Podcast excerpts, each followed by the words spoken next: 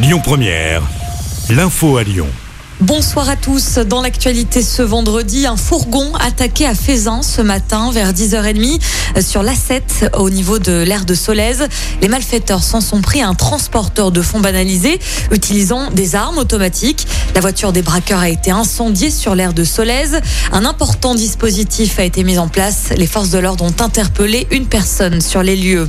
L'actu, c'est aussi cet appel à témoins lancé par la police après une disparition inquiétante à Lyon.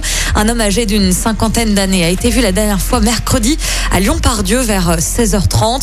Les détails et sa description sont à retrouver sur le Twitter de la police du Rhône. 133 classes sont fermées dans l'Académie de Lyon à cause du Covid. Ce sont les derniers chiffres du ministère de l'Éducation. C'est moins que la semaine dernière. Retour sur cette intervention du RAID hier dans le 7e arrondissement de Lyon. Selon le progrès, les forces de l'ordre craignaient qu'un homme soit en possession d'armes à son domicile.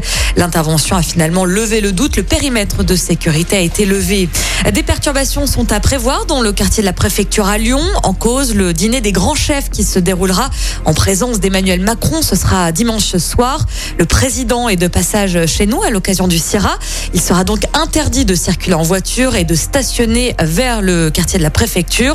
Certaines lignes de transport en commun seront également impactées dimanche et lundi. Vous retrouvez tous les détails sur notre site internet lyonpremière.fr.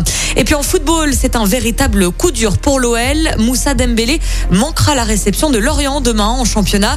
L'attaquant a été victime d'un choc sur le péroné droit mercredi soir. C'était lors de la victoire contre 3. Le joueur sera donc absent plusieurs semaines. Écoutez votre radio Lyon Première en direct sur l'application Lyon Première, lyonpremière.fr et bien sûr à Lyon sur 90.2 FM et en DAB+. Lyon Première